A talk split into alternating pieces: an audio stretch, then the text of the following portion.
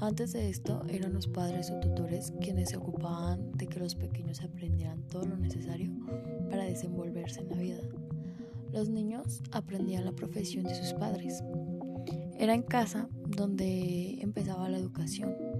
En ella los mayores inculcaban a los pequeños las ideas sobre el mundo, la religión y cómo comportarse con los dioses y la sociedad. Desde pequeños iban descalzos y con la cabeza rapada. La madre les inculcaba las lecciones de religión y moral necesarias. Pero hasta los cuatro años se les permitía jugar libremente sin darles hasta entonces ninguna ocupación. La educación variaba según el rango social al que se pertenecía. Los niños de los faraones eran educados por tutores reales. Los hijos de estos profesores eran los que más fácil tenían acceso a una buena educación. Eh, al lado de la familia real, con lo que en muchas ocasiones se amistaban tanto con los príncipes que cuando estos llegaban a reinar los hijos de los tutores eran los consejeros.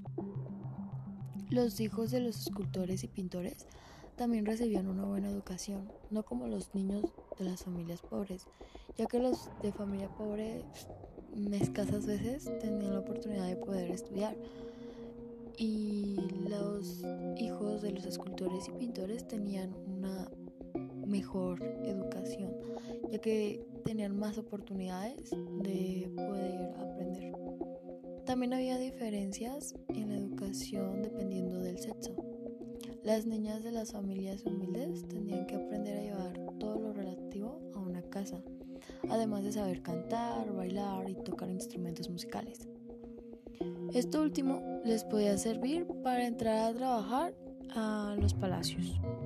El libro de, la de los muertos va a ser la primera referencia de educación para los egipcios.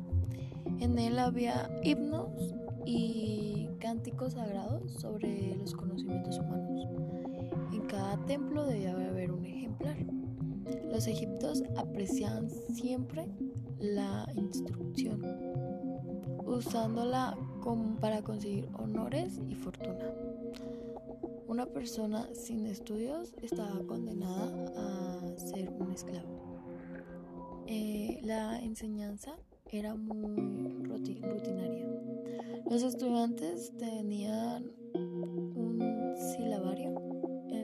estaban ordenados los signos usuales con su pronunciación y su significado. Los tenían que memorizar y luego copiarlos sin mirar. En el momento que lo hacían sin equivocarse, se consideraba que ya sabían leer y escribir. Los estudios más valorados eran la geometría y astronomía, aunque la pintura y la arquitectura también estaban muy. El sistema escolar estaba basado en dos modelos básicos. El primero se llamaba Casa de Instrucción y se comenzaba con seis años. En ella aprendían la enseñanza elemental y estaba dirigida por sacerdotes. Dicha enseñanza era los seis dones de Tot, escritura, astronomía, religión, música, lenguaje e higiene. Esta educación estaba dirigida a los sectores populares, se impartía en las calles y en los pórticos de los templos. El otro modelo tenía más nivel y era llamada la escuela de los escribas.